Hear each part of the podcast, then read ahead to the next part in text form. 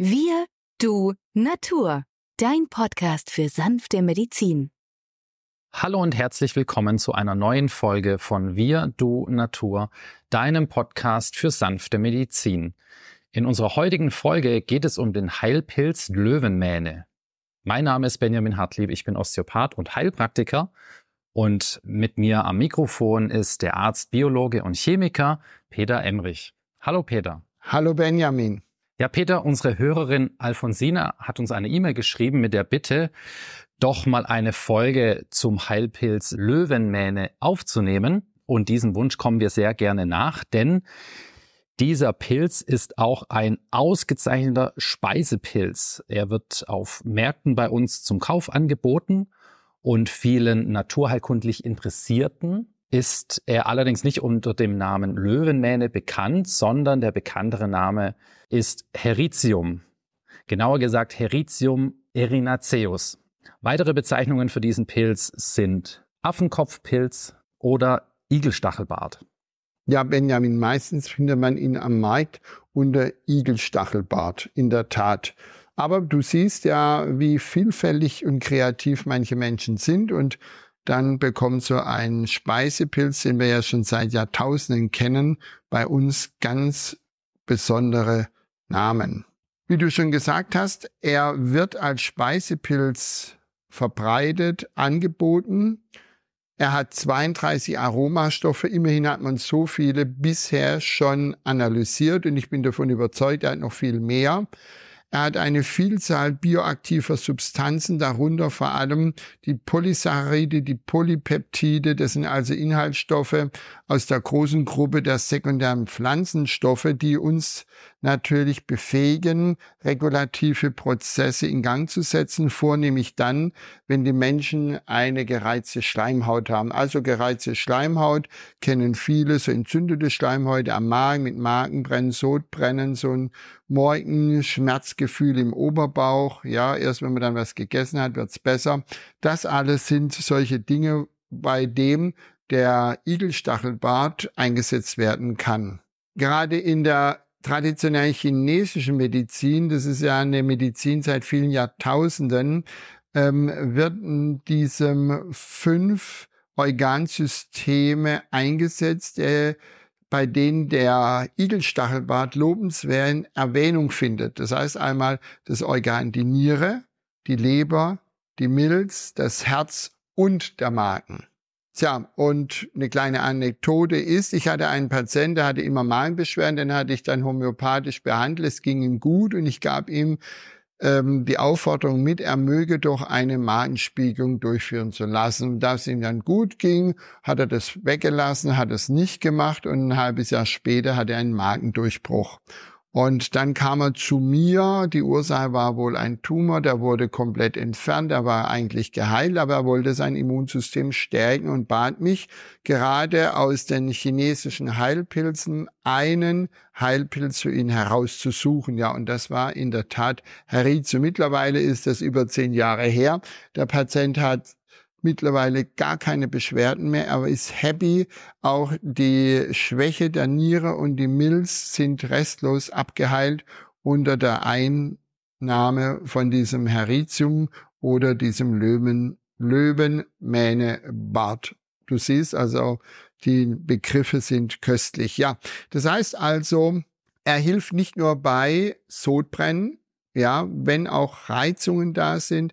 Er ist auch, und da sind sehr viele Literaturquellen auch benannt, bei Patienten mit einem Magen- oder Zwölffingerdarmgeschwür weltweit wird dieser Pilz hierfür eingesetzt. Aber auch bei Speiseröhren- und Magenkrebs soll er nicht unerwähnt bleiben. Nicht, dass er den Krebs vertreibt, aber wenn die Patienten eine Operation hatten, der Tumor ist weg, heißt ja noch lange nicht, dass die Fehldisposition im Organismus wieder eine andere Krebserkrankung zu bekommen oder an der gleichen Stelle ein Rezidiv. Und hierfür setzen die Naturheilkundlichen in anderen Ländern der Erde tatsächlich den Igelstachelbart ein und haben da sehr gute Resultate, dass das Immunsystem gestärkt wird. Und so empfehle ich Ihnen also heute jedem an die Hand, der immer wieder solche Magen, Schleimhautreizungen, Magenentzündung haben oder auch im gesamten Magen-Darm-Trakt sein Beschwerdebild aufweist.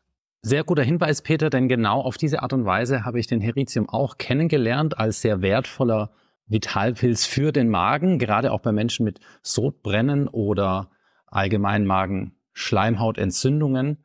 Eine Frage, die hierbei auch immer wieder kommt, wie verhält es sich denn, wenn der Mensch bereits schon Medikamente für den Magen einnimmt, beispielsweise Säureblocker, Protonenpumpenhämmer und so weiter? Ja, das ist ja in der Tat so, dass ja dort die Belegzellen des Magens unheimlich viel Säure produzieren. Und wenn ich jetzt immer nur einen Blocker anwende, dann kommt es ja nicht zur Regulation dieser Zellen, sondern die werden nur geblockt, aber nicht regulieren positiv gestimmt. Wenn ich nun das Medikament, also das chemische Präparat nehme, plus der den Heritium anwende, dann normalisieren sich die Absonderungsprozesse dieser Belegzellen und peu à peu kommt das Ganze wieder ins Gleichgewicht zurück. Das dauert etwas länger, aber es funktioniert hervorragend. Ich setze meistens diese Magensäureblocker ab, ersetze diese durch Kartoffelsaft, entweder dreimal 50 Milliliter oder aber auch in Kapselform als Lindazid. Und das ist das Einzige, was auf deutschem Markt erhältlich ist. Und da nimmt man dreimal eine Kapsel plus Heritium am Anfang vielleicht auch dreimal zwei Kapseln und dann beurteilte man das Ganze so nach 10 Tagen, nach 14 Tagen. Und in der Tat ist die Rückmeldung famos. 90 Prozent der Patienten sagen, sie haben ihr blödes Sodbrennen jetzt wirklich zum Abheilen gebracht. Ja, es ist kein Zufall, sondern es ist eine Regulationsmedizin. Und genau das ist das, was ich faszinierend weitergebe in meinen Seminaren, Vorträge oder mit dem Podcast mit dir, lieber Benjamin. Wie bei jedem anderen Heilpilz, Peter, gibt es ja auch beim Heritium verschiedene Darreichungsformen. Es gibt Kapseln, Tropfen, Pulver oder auch Extrakte. Hast du hier eine bestimmte Empfehlung oder wie kann der Zuhörer, die Zuhörerin zu Hause entscheiden, welche Form am besten geeignet ist? Na, in der Tat ist es ja so, dass diese Heilpflanzen alle ihren Eingeschmack haben. Und der eine ist sehr empfindlich, der andere weniger empfindlich. Den empfindlichen, den rate ich immer, nimm's in Kapselform. Wenn man jetzt differenziert zwischen dem kleingehackten Myzel des Pilzes, so wie die alten Chinesen das gemacht hatten, oder mit Extraktionsverfahren, wo wir heute die Konzentration derer Substanzen bündeln können, auf die es ankommt, dann empfehle ich natürlich die Extraktion. Extraktion ist deutlich konzentrierter und in der Wirkkraft stärker. Wer möchte, kann natürlich das Ganze auch in Tropfenform anwenden, vor allem Patienten, die eine Schluckstörung haben oder Kinder. Da kann man das besser dosieren. Ja, und manche können auch keine Kapsel schlucken. Das habe ich auch sehr viele Patienten, die bitten dann um einen andere Darreichungsform Pulver ist auch wieder einfach, hat aber den großen Eingeschmack. Dann muss man wieder dieses Pulver irgendwo drunter rühren. Empfehlenswert wäre hier beispielsweise Kartoffelbrei, der doch einiges übertüncht oder Karottenbrei oder geraspelte Karotten für Kinder, wenn das ein oder andere einem Kind gegeben werden muss, um hier irgendwelche äh, Abwehrkräfte zu stärken. So, das ist also die Art und Weise. Anfangs gebe ich immer dreimal zwei Kapseln, egal ob konzentriert als Extrakt oder in normaler, klein geschredderter Pilzmyzelform. Vor dem Essen? Oder? Am besten immer vor dem Essen. Genau, immer vor dem Essen oder eine Stunde nach dem Essen. Und jetzt ist natürlich der Gag an der Sache. Wir haben ja schon vorhin drüber reflektiert, dass er ja das Immunsystem stärkt. Und in der Tat ist er auch einer der wichtigsten Pilze für Autoimmunerkrankungen. Das sind die Erkrankungen, wo man keine Erreger findet, sondern körpereigenen Gewebe wird von körpereigenen Abwehrzellen angegriffen.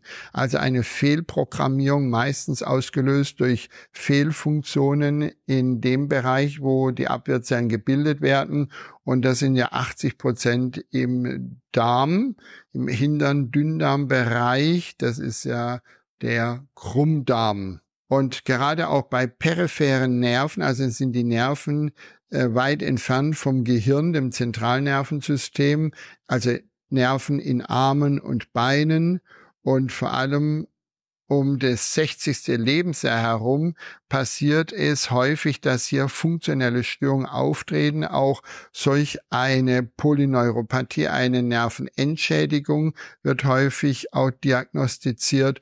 Oder wir haben aber auch Patienten mit Nervenerkrankungen, entzündlicher Form, die lange Zeit leiden, wie nach einer Gürtelrose, bei Patienten mit Parkinson, Nervenschmerzen, aber auch bei Epilepsien und neurologischen Störungen, aber auch nach einem Schlaganfall hat sich der Heritium bestens bewährt. Du siehst also, es ist ein Tausendsasam unter den Heilpilzen, eigentlich fast jeder Heilpilz ist ein Tausendsasar, weil er unheimlich regulierend, entzündungshemmend, modulierend angewandt werden kann.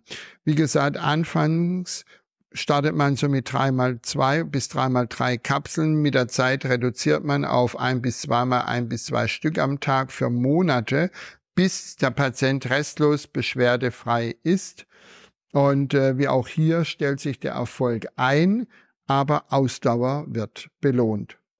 Du hattest ja bereits erwähnt, Peter, dass in der traditionellen chinesischen Medizin dieser Heilpilz seit vielen Jahrtausenden bei Erkrankungen der fünf Organsysteme wie Niere, Leber, Milz, Herz und eben dem bereits besprochenen Magen eine große Rolle spielt.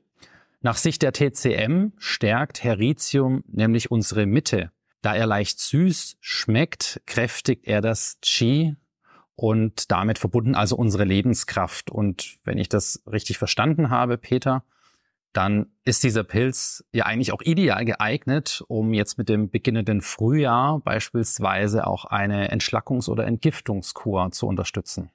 In der Tat, Benjamin, richtig.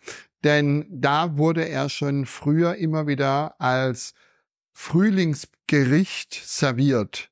Ja, und über drei bis sechs Monate, je nachdem, wo man lebt, ist ja schon der Winter sehr lange. Stoffwechselendprodukte werden eingelagert und die gilt es nun loszuwerden und deswegen nicht nur der Frühjahrsputz im Haus, sondern auch der Frühjahrsputz im Körper. Also da würde ich empfehlen, dreimal zwei Kapseln zu nehmen bei Patienten, die einfach mal so eine Entschlackungskur machen wollen, über einen Zeitraum von drei bis sechs Wochen und manch einer staunt, wie schnell er wieder Schwung bekommt, wie schnell er einen Hautausschlag, der sich über den Winter gebildet hat, verliert. Und ähm, ja, manchmal reagiere ich da mit dem Augenzwinkern und sage ich, das ist einfache Regulationsmedizin. Ja, und wenn ihr ebenfalls eine Frage habt oder einen Themenwunsch, dann macht es wie unsere Hörerin Alfonsina und schreibt uns eine E-Mail an wirdunatur.online.de. Wir freuen uns stets von euch zu hören. Alles Gute, bis bald. Tschüss. Tschüss. Wenn dir dieser Podcast gefallen hat, freuen wir uns über deine positive Bewertung. Damit hilfst du uns, diesen Podcast bekannter zu machen. Wir danken dir dafür.